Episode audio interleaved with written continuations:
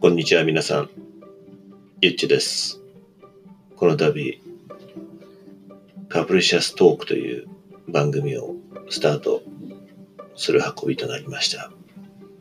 カプリシャスという意味は気まぐれという意味なんですけど、